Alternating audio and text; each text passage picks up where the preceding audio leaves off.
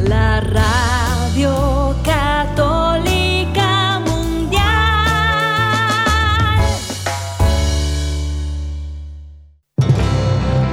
Y ahora, en vivo, desde el Estudio 3, EWTN Radio Católica Mundial presenta Pedro y los Once. Queda con ustedes del grupo musical católico Son by Four, Pedro Quiles. Bendito y alabado el nombre poderoso del Señor. Bienvenido a este tu programa Pedro y los Once, como todos los lunes, transmitiendo en vivo desde el estudio 3 de EWTN Radio Católica Mundial aquí en Birmingham, Alabama, desde el sur de los Estados Unidos, saliendo al mundo entero.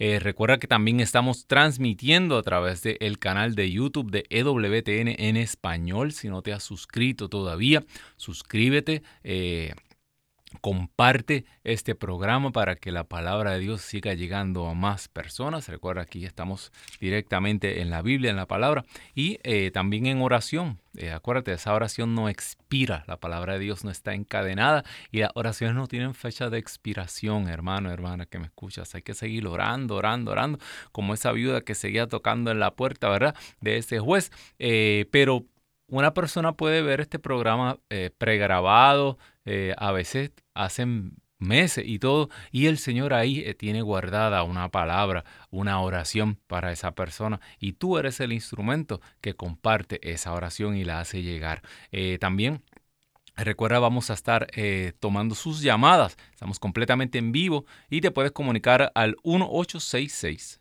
398 6377. 1866 398-6377. Eso es Puerto Rico, Estados Unidos y Canadá, completamente libre de cargos. E internacionalmente te comunicas al 205-271-2976. Repito, 205-271-2976. Ese es el número internacional. También estamos saliendo a través del el Facebook de Radio Católica Mundial. De la página, la página de Radio Católica Mundial también igual le das compartir, este, envíaselo a tus contactos, a tus conocidos, para que también eh, sigamos creciendo ¿verdad? en esta familia de WTN eh, y esta labor, esta semilla que se está tirando, ¿verdad? Que, el Señor inspira a Madre Angélica a llevar esta semilla, eh, que siga llegando a lugar insospechado, ¿verdad? Nos escuchan personas tan lejos como en Sudáfrica, nos ven personas en toda Latinoamérica, hasta la Patagonia, personas en Canadá, Alaska, en Europa. Así que uno no sabe, ¿verdad? Eh, dice la palabra de Dios que uno siembra, pero es Dios el que hace crecer esa semilla. Aunque estemos dormidos, la semilla sigue creciendo. Amén. Así que hermano, hermana que me escuchas, dicho todo esto, eh, tenemos una lectura especial para hoy. Yo sé que muchas personas estarán viendo el título, especialmente los que están en el Facebook. Y el título del tema de hoy, ¿eres de Pablo o de Pedro? ¿Eres de Pablo o de Pedro? ¿De alguno de los dos? O, eres, o tú dices que tú eres de Pablo, tú eres de Pedro, tú eres de Apolo. Ah, ya. Eh, yo sé que la audiencia de este programa son todos teólogos, asiduos, lectores de la Biblia. Y ya sabes que me estoy refiriendo a la primera carta de Pablo a los Corintios en el versículo 10. Eh, ¿verdad? Y se habla de las divisiones que había en la iglesia y de eso vamos a estar hablando hoy y de muchas cosas más. Eh, Primero vamos a leer el texto, ¿verdad?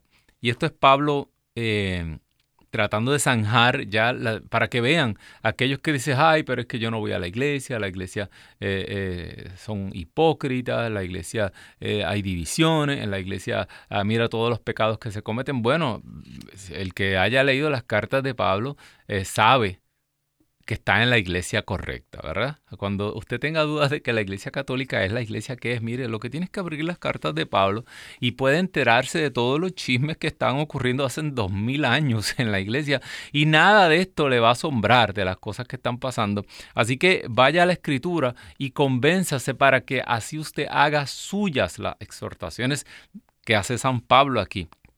Y dice el el versículo 10 del capítulo primero de la primera carta de San Pablo a los Corintios. Les ruego, hermanos, en nombre de Cristo Jesús nuestro Señor, que se pongan todos de acuerdo y terminen con las divisiones que encuentren un mismo modo de pensar y los mismos criterios, ¿verdad? Eh, tenía un amigo sacerdote que decía, Dios mío, tantas reuniones, esto es reuniones y reuniones, Jesucristo nos va a entrar, nos va a encontrar reunidos seguramente, no unidos, no unidos, pero sí reunidos. En algún tipo de reunión vamos a estar todos metidos cuando Jesucristo venga. Eh, eh, dialogando algún presupuesto, algún plan o alguna nueva estrategia, pero unidos, mm, no sé, si nos encuentre unidos. Continúa el versículo 11. Personas de la casa de Chloe me han, me han hablado de que hay rivalidades entre ustedes.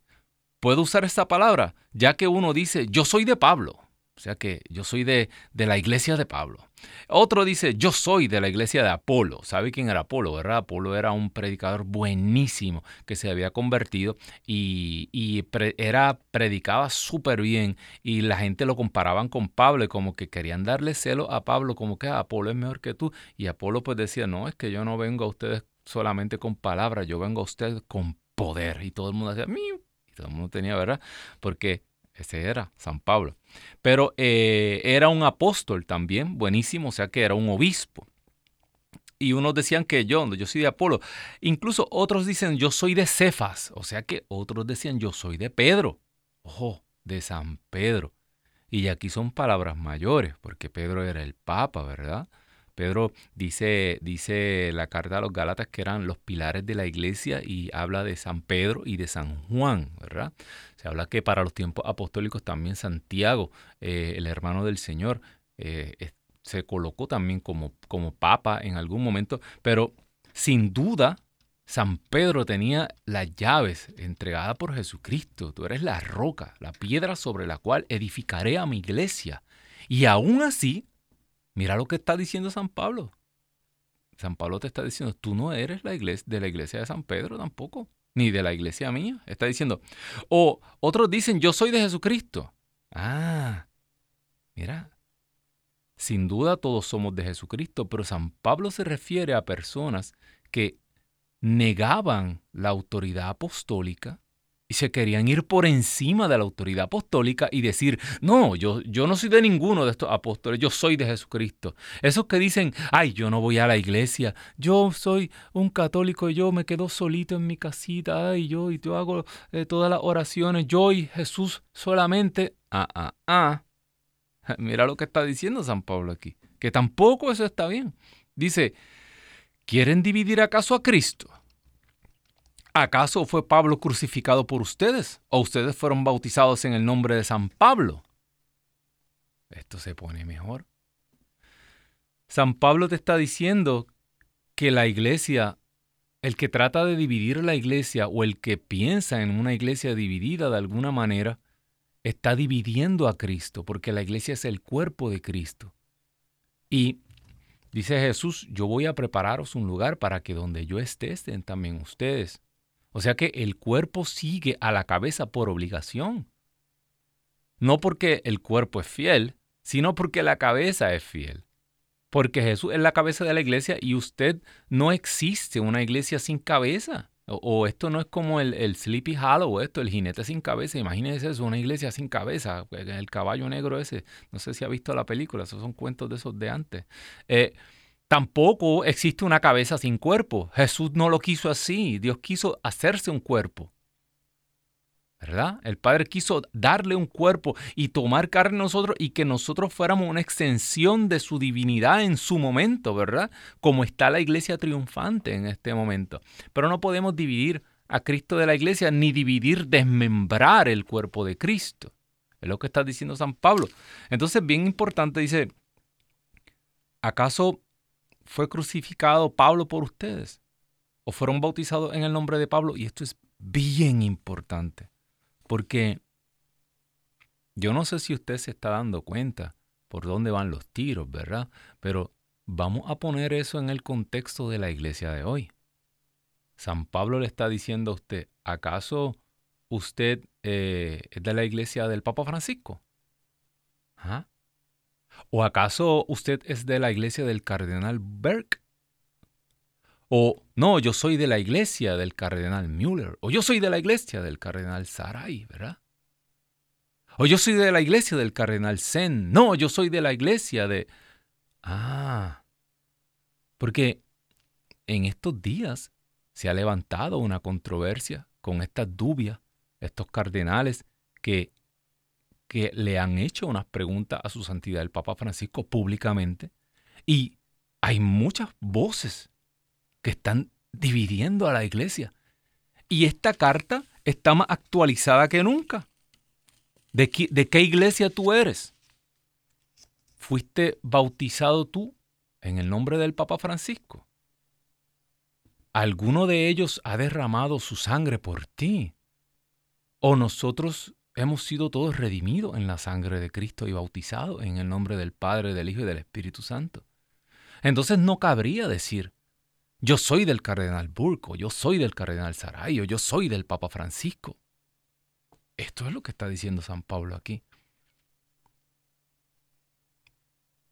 Mira cómo encima de esto, y esto es un tema súper serio, súper complicado, pero encima de este, de este tema, ¿sabes lo que pone San Pablo?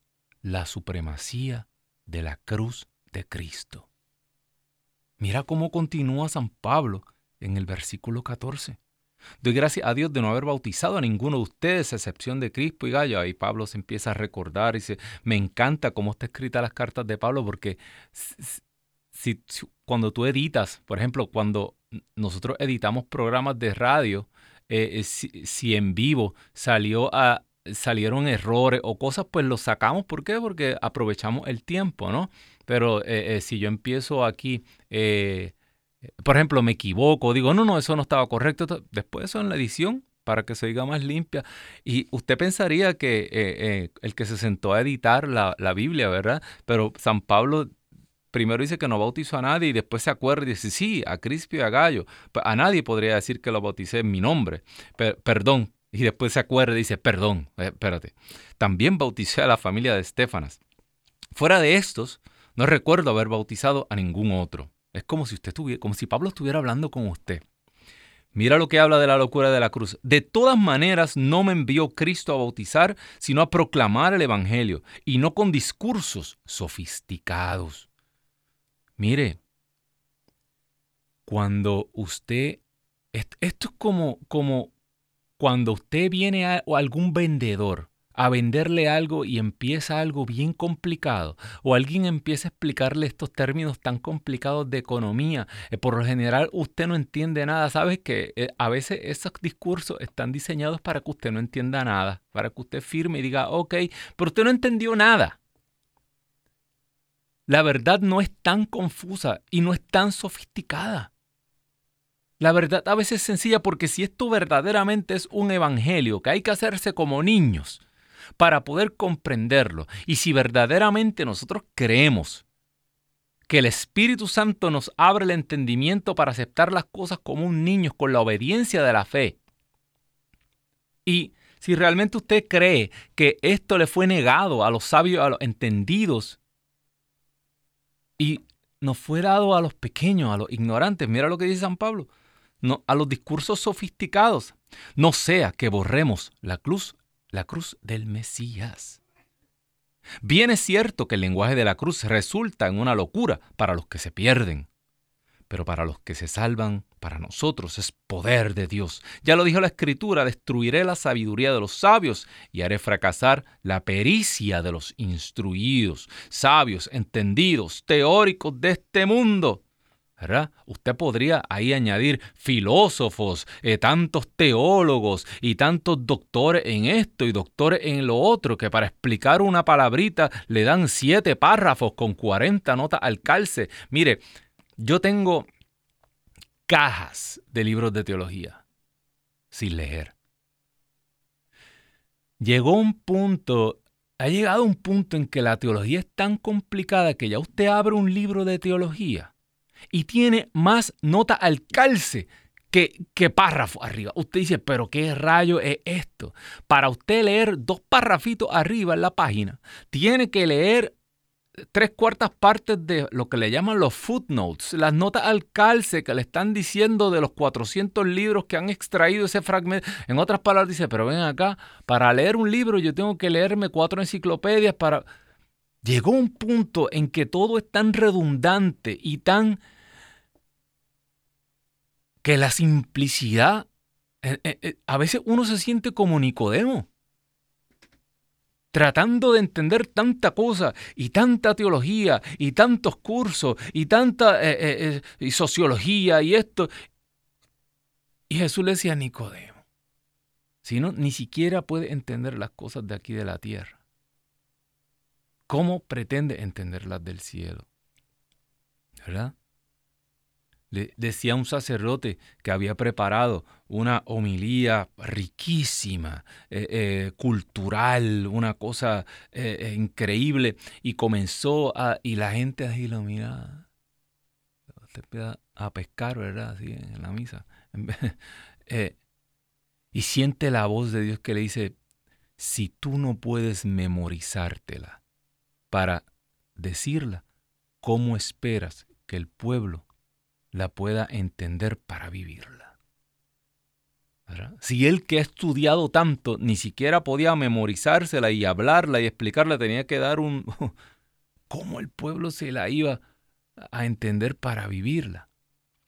Pues San Pablo está tirando todo eso a la basura y dice que los entendidos de este mundo se han quedado como locos. Dice, Dios la dejó como loca la sabiduría de este mundo, pues el mundo con su sabiduría no reconoció a Dios.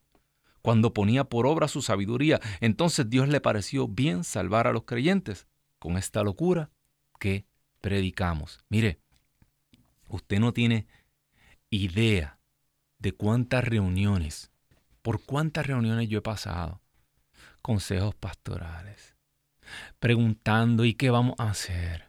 ¿Y cómo atraer a los jóvenes?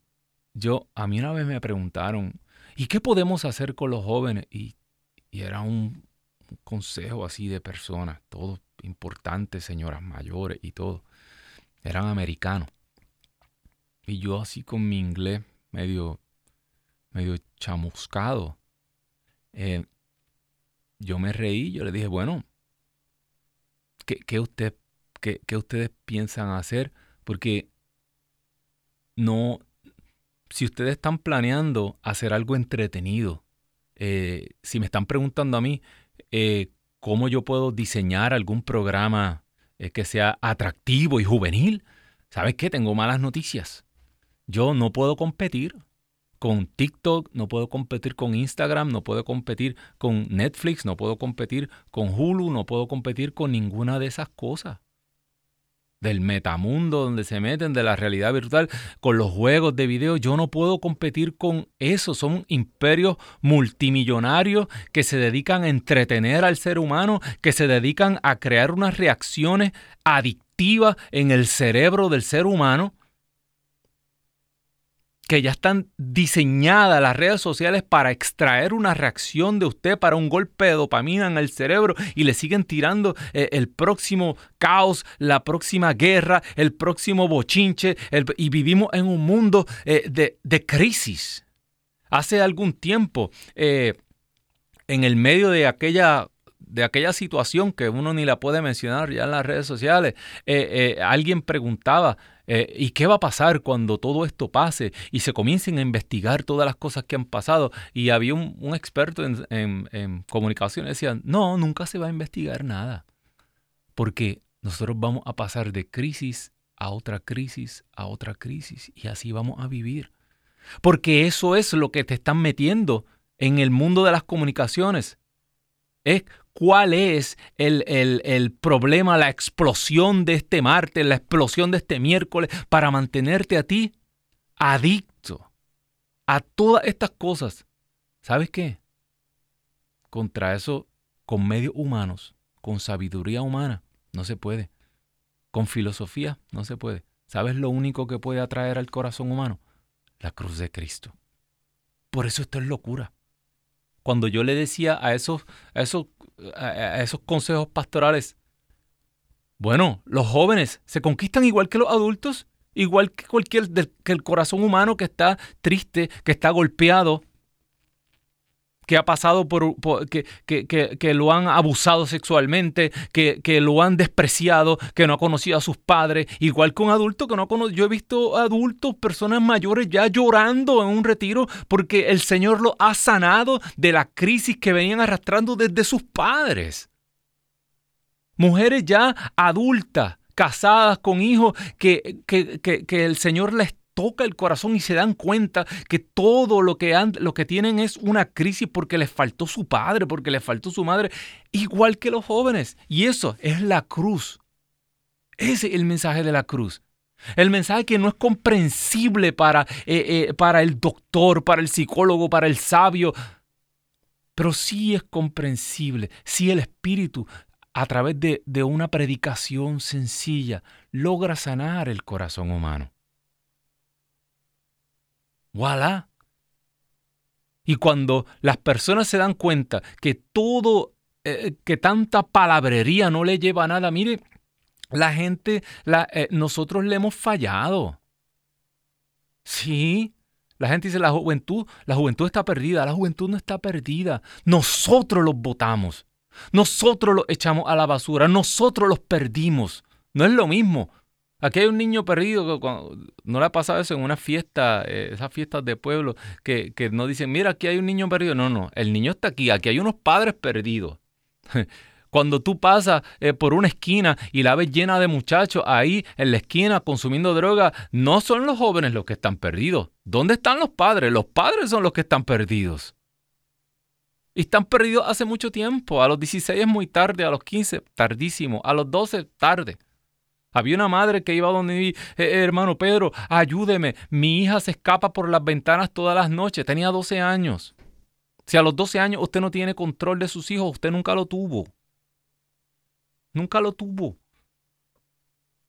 Hay que orar por una conversión, porque ya, esa, ya ese niño de 12, 13 años ya es un adulto en pecado mortal, que hay que darle las herramientas de la cruz de Cristo.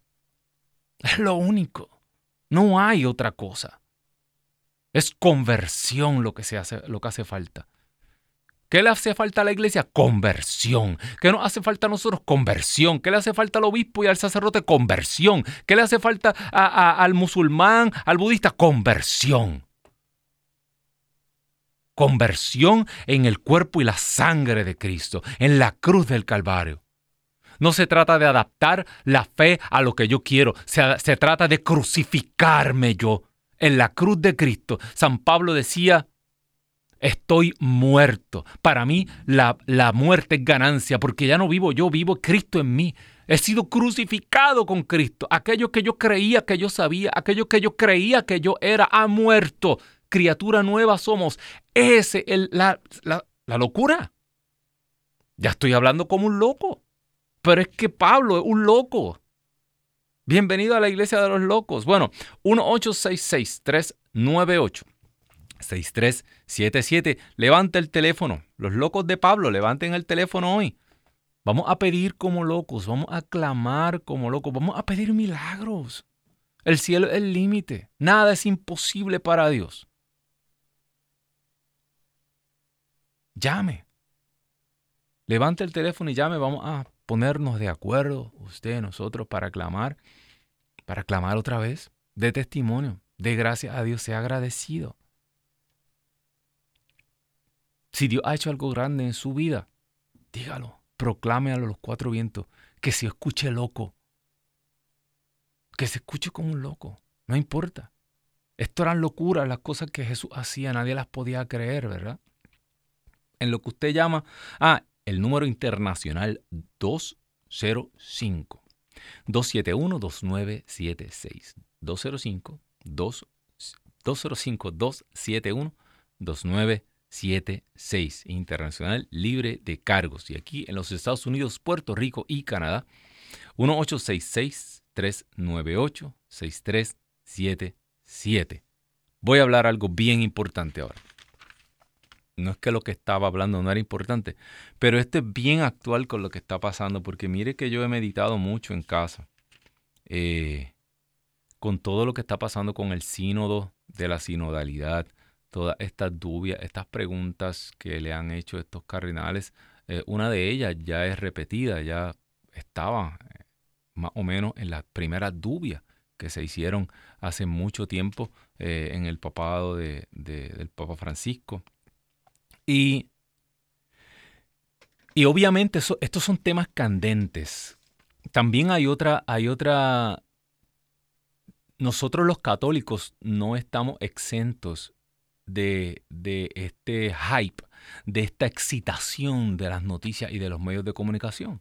No, no lo estamos. Hay toda una industria de noticias católicas, hay toda una industria de comunicaciones católicas. Hay una infinidad de podcasts. Usted entra a YouTube y usted eh, hay infinidad de canales de podcasts. Hay muchas voces hablando, ¿verdad? Y muchas de esas voces son voces autoritarias, son personas preparadas, ¿verdad? Muchos son del clero. Hay muchos sacerdotes con sus canales hablando, hay, eh, obispos hablando. Usted va a encontrar un océano de opiniones distintas, ¿verdad? Y muchas, usted la, la escucha y, y muchas hacen sentido. Y usted podría estar en este momento con el corazón bien adolorido por lo que está pasando en la iglesia. Y eso es normal, porque dice la escritura que cuando una parte del cuerpo sufre, todos sufrimos. Todos sufrimos. Nosotros no nos podemos dar el lujo que se dan otras iglesias cristianas, ¿verdad? Que cuando alguien cae, eh, tú puedes mirar para otro lado y decir, ese no es de mi congregación ese no es de mi sínodo. Ese, no, aquí somos todos un solo cuerpo. Cuando la friega una, la fregamos todos. Lo que nos duele en una iglesia le duele al cuerpo completo. Eso es lo que estábamos hablando hace un momento. Entonces, ¿qué actitud tomar frente a lo que está pasando? Yo, ahora digo yo, personalmente, yo le voy a dar mi opinión, pero tampoco una opinión personal de locura, sino una opinión sacada de la escritura, ¿verdad? Pero como nosotros los católicos tenemos un magisterio que interpreta sana y correctamente la doctrina, pues ellos son la interpretación oficial. Ahora, vamos a un ejemplo. Imagínese que, que, usted y yo trabajamos en la Guardia Costanera, ¿verdad? La Guardia Costanera de su país y hay una emergencia y usted llega y llegamos los dos, ¿verdad? Usted y yo, los que estamos acá, llegamos la Guardia Costanera y hay un barco que está naufragando. Imagínese como un Titanic que se está hundiendo y tiene, usted tiene como 1500 personas en el agua, a punto de congelarse, se están ahogando. Eh, imagínese usted detenerse ahí y llegar, ah, entonces no hay muchos barcos salvavidas. Tal vez llegó usted y otro que otro barquito. Imagínese usted y yo ahí empezar, bueno, estamos bien mal. Porque mira esta situación que está ocurriendo aquí, mira este, este naufragio.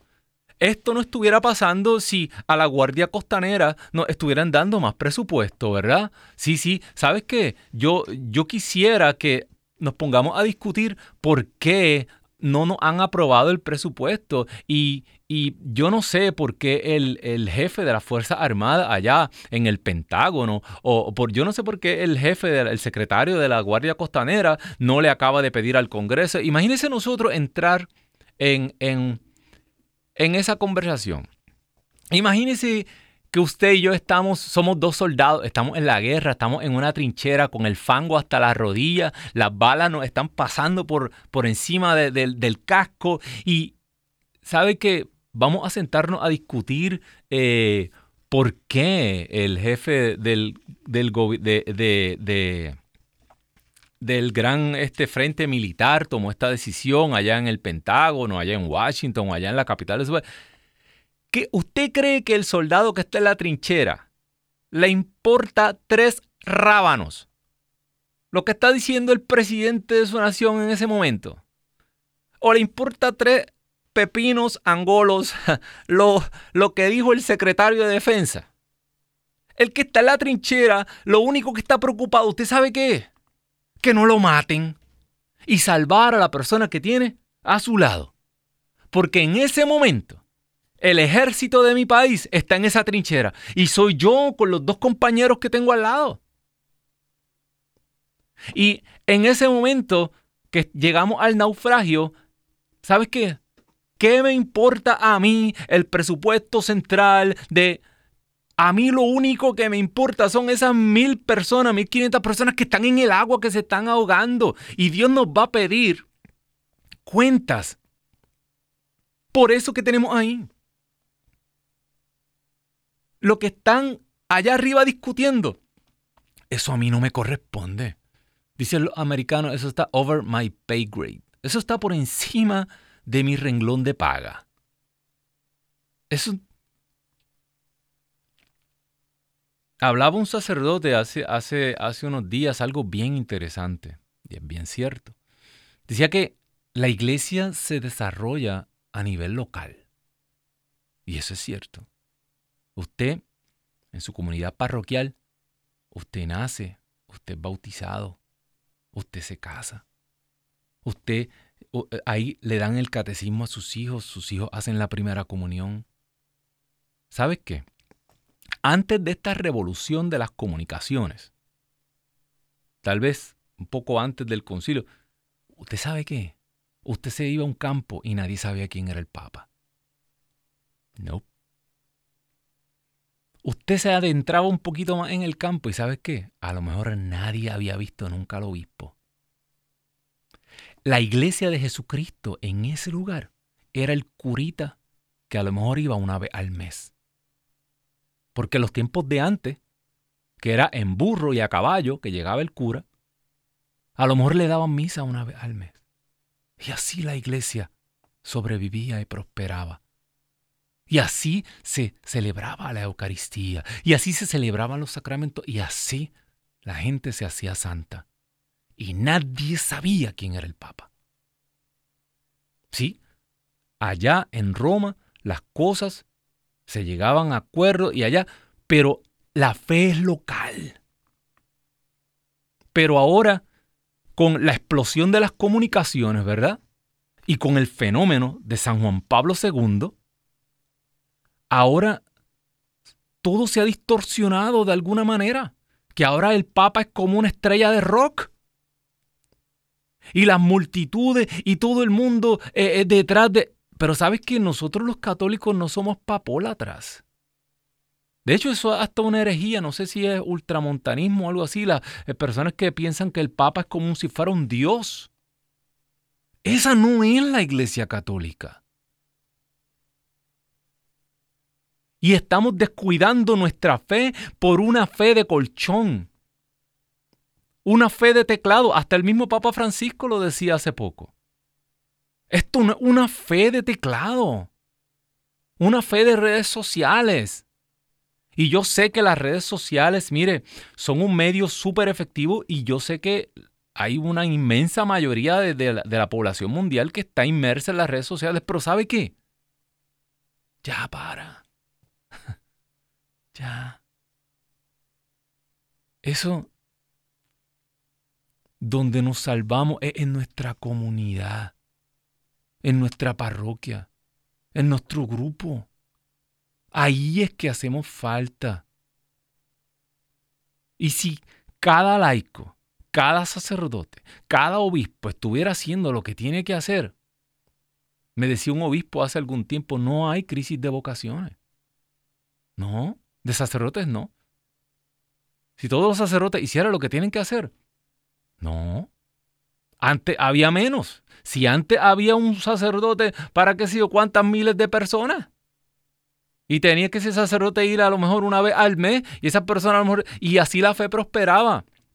Y ahora una persona normal tiene eh, un mínimo de tres iglesias en su localidad. Que puede ir a cualquier. Y usted ya tiene cuatro parroquias y usted el domingo escoge a cuál de esas ir dependiendo del horario. Y pues, entonces, ¿cuál es la crisis?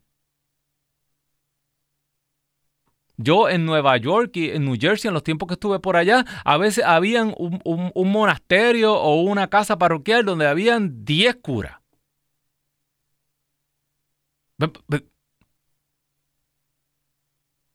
Entonces, ¿de qué estamos hablando? Hermano, hermana que me escuchas, mire de lo que, mire dónde, la opinión que le estoy dando, mire de dónde sale. Cuando Pedro llegó a Antioquía, ahora nos vamos a la carta de los Gálatas, de San Pablo a los Gálatas. Vamos a ver cómo estamos de tiempo, estamos súper bien. La carta de San Pablo a los Gálatas. Capítulo 2, versículo 11. Este texto es bien famoso. ¿Por qué?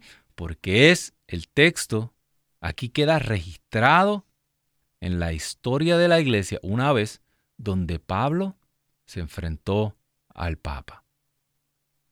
Y este texto es para, para muchos es como áspero, pero mire por, mire por dónde van los tiros. Dice, cuando llegó Pedro a Antioquía, yo le hice frente en circunstancias en que su conducta era reprensible.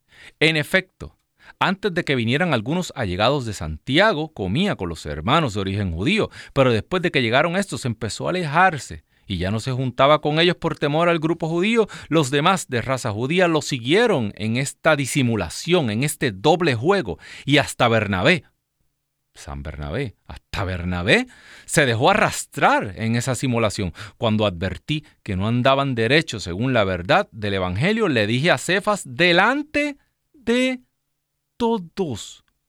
San Pablo denunció al Papa delante de la iglesia. ¿Sabe por qué traigo esto? Porque imagínese, San Pablo reprendiendo o llamándole la atención al Papa frente a toda la iglesia y que, y que entrara uno de los discípulos, ¿verdad? Un recién converso. Eh, Pablo, eh, yo, yo lo... Imagínese Lucas o Timoteo, ¿verdad? O Aristóbulo, o Tíquico, o todos esos discípulos que habían aquí y allá. Y Pablo, se, se te pasó la mano, eh, ese, I'm sorry, pero ya te, te fuiste demasiado, e, ese a quien tú le estás hablando, ese es Cefas. Ese es el al quien Jesucristo personalmente, usted ni, usted ni conoció a Jesucristo personalmente cuando, eh, eh, cuando caminaba entre nosotros como en su vida mortal. Pero ese es Cefas, ese el Papa, ese fue el que recibió de Cristo mismo el encargo de las llaves, ¿verdad? Imagínese un discípulo o, un discípulo diciéndole a San Pedro, no, no, mire, está, eh, perdóneme su santidad, eh, pero esta es la iglesia de San Pablo, aquí San Pablo es el que manda, aquí usted tiene que... Eh". ¿Usted cree que era el lugar de alguno de esos discípulos estar metiéndose en eso? No. Esa es mi postura. ¿Por qué? Tengan mucho cuidado. Porque por un lado está su santidad el Papa Francisco, ¿verdad? La cabeza de la iglesia, elegido en un cónclave por sus demás hermanos obispos, ¿verdad? Pero por otro lado, los que están son cardenales. Ellos no son empleados de, de, de Vaticano Incorporado. Ellos no son manejadores de una rama de un banco. Ellos son apóstoles de Jesucristo, príncipes de la iglesia.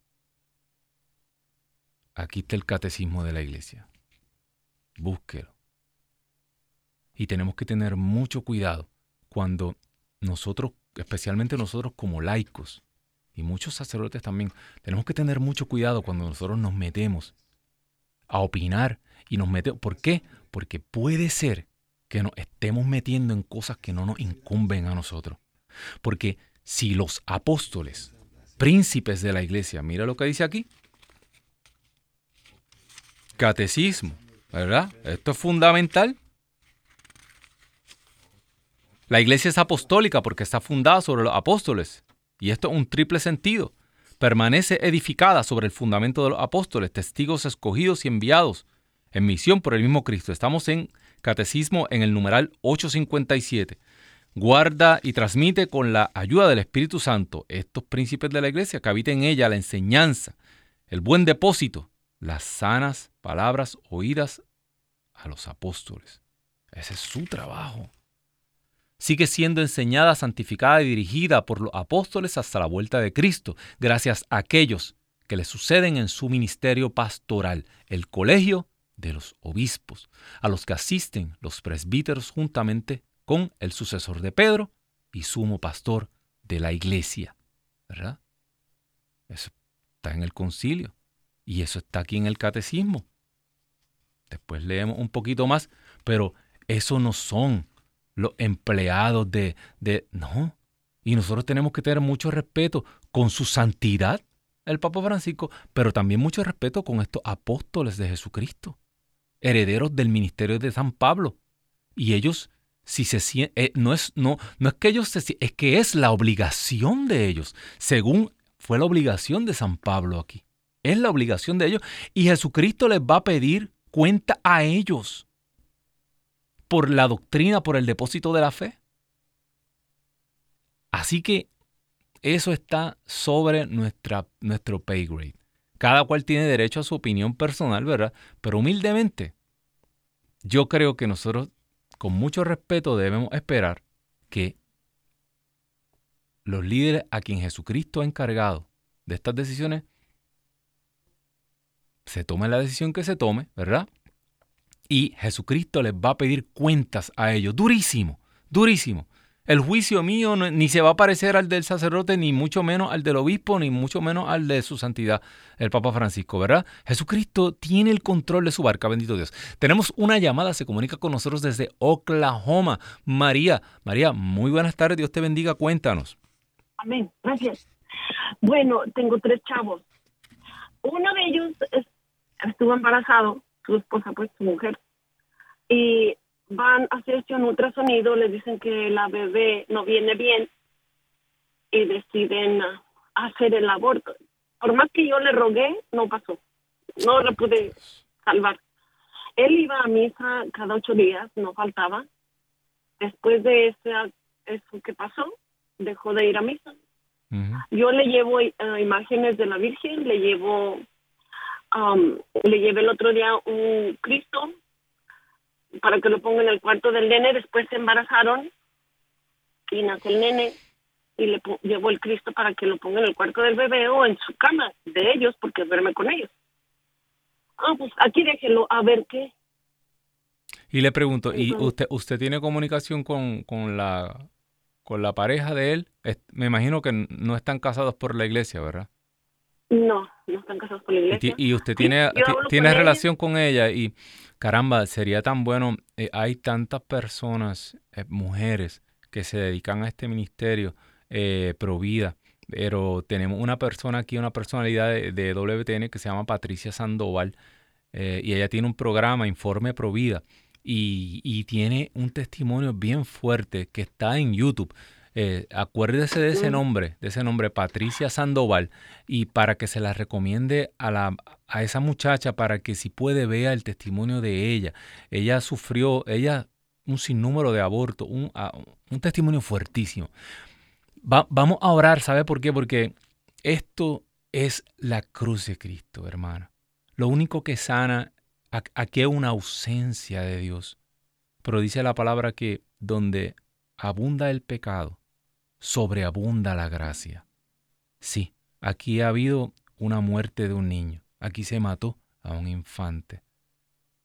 Pero no hay pecado que el Señor no pueda perdonar si nosotros nos arrepentimos. Por eso vamos a orar para que esta pareja sea traída al arrepentimiento, para que sea traída a la conversión. Vamos a unirnos usted y yo en un mismo espíritu igual que todas las personas que están, que están escuchando, porque es duro, eh, debe ser durísimo la, la impotencia de una madre, de un padre, cuando ven que sus hijos van por el, el, camino de la perdición espiritual y no poder hacer nada, porque realmente lo único que usted puede hacer en este momento es orar, recomendarle algún retiro, recomendarle algún video, recomendarle, pero más de lo que usted está haciendo, pero no por eso piense que esto no tiene poder. Amén. Vamos a orar usted y yo con poder, hermana María. Porque la mujer ha sido devastada. Devastada por esta, e, e, esta civilización de muerte. Por todas estas ideas que, salen todas de, de filosofía atea erradas, toda esta revolución sexual, toda, eh, eh, toda esta sexualidad desenfrenada ha sido toda mercadeada y dirigida a la mujer. Para que le digan a las mujeres que se empoderen y empoderarse significa tener relaciones eh, sexuales sin matrimonio y sin compromiso y mientras más sexualidad más empoderada mentira de Satanás acabamos maltrechos, acabamos destruyendo aquello que Dios puso tan valioso en nosotros.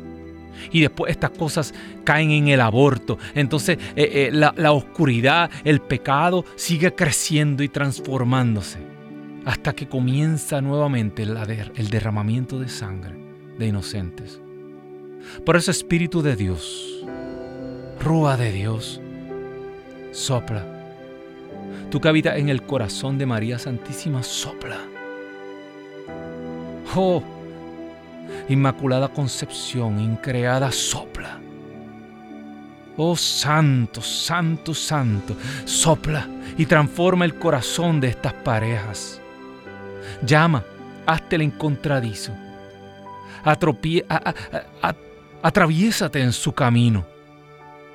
Señor, tú tienes estabilidad única para cuando estamos perdidos, cuando estamos en la oscuridad. Señor, tú te haces el encontradizo, te atraviesas en nuestro camino por situaciones inesperadas y trae a esta pareja. Que ellos sepan que este niño está en la presencia de Dios. Dice la escritura que estos pequeños ven el rostro de Dios constantemente. Pero el que está aquí está en peligro. Está en peligro porque no está siendo consagrado por una familia, por un matrimonio. Está en peligro porque a lo mejor ni siquiera lo han bautizado. Es el que está vivo, el que está en más peligro en este momento. Gracias Señor.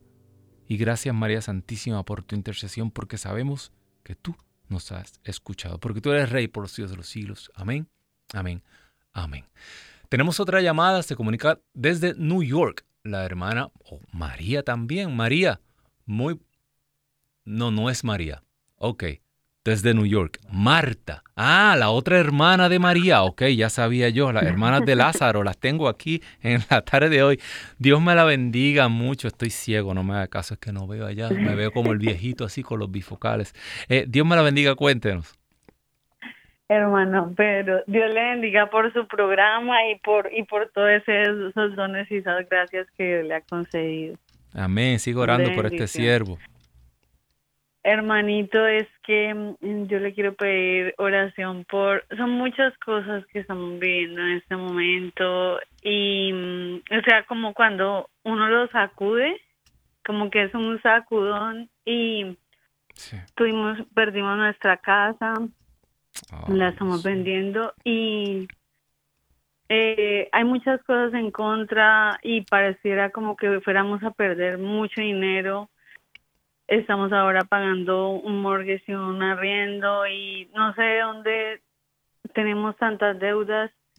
Eh, mi esposo trabaja para un hermano y es como tiranizado porque tiene demasiadas funciones, muy pocos dinero gana y él siente que como nosotros no tenemos documentos, él siente que no puede en ningún otro lugar ganarse lo que se gana ahí. Y yo siento que estamos atados, hermano, a, a esa, pero también porque, bueno, hemos vivido mal y yo ahora estoy sirviéndole a Dios y, y están pasando todas esas cosas, hermano, y le pido mucha oración por mi familia. Claro que sí. Le pregunto algo, ¿están casados? Sí, señor. ¿Por la iglesia? Sí, estamos casados hace 15 años, hemos tratado de renovar votos, pero aunque hemos renovado, pues mi esposo tiene el vicio del alcoholismo y, y en esa empresa donde él trabaja pasan muchas cosas malas. O sea, se sabe como los latinos a veces sí, sí, sí. Pero usted tiene, usted tiene un, un sacramento poderoso que lo santifica, dice San Pablo, que, ese matrimonio, ese lazo, lo santifica él y consagra a sus hijos. Mire, tengo un testimonio de una pareja. eh, de hecho, por el área de allá de New Jersey, muy queridos míos. Y, y él, el esposo tenía mucho dinero, tenía un, negocio grande, próspero. Eh, no estaban casados y él era medio travieso, como usted sabe, de los latinos, ¿verdad? Somos, latinos, ¿verdad? El Señor nos saca de esas travesuras profundas. Y, pero no estaban casados, eh, él, no quería casarse eh, y ella siempre perseveraba, perseveraba, pero él era un hombre bueno. Y yo desde que lo conocí, algo en mi corazón, yo vi la bondad de él. Era un hombre bueno, pero que estaba aquejado por cadena y pecado. Y sabe que cuando llegó todo lo de, lo de esto que ocurrió hace tres años, lo perdió todo. Todo. Se vio como nunca, pero en medio de la crisis comenzaron de nuevo y él se acercó cada vez más al Señor se casaron por la iglesia y ahora están felices y ahora tienen un trabajo bueno, con muchas menos responsabilidades, y están felices. ¿Y sabe qué? Dios hace las cosas y a veces Dios permite que lo perdamos todo para devolvernos todo, como a Job. Así que yo quiero que vamos a orar, porque en este momento, mire, cuando usted comenzó a hablar en mi corazón, en mi corazón, yo, yo vi la imagen de, de, José, María y el niño dejando todo, abandonando todo.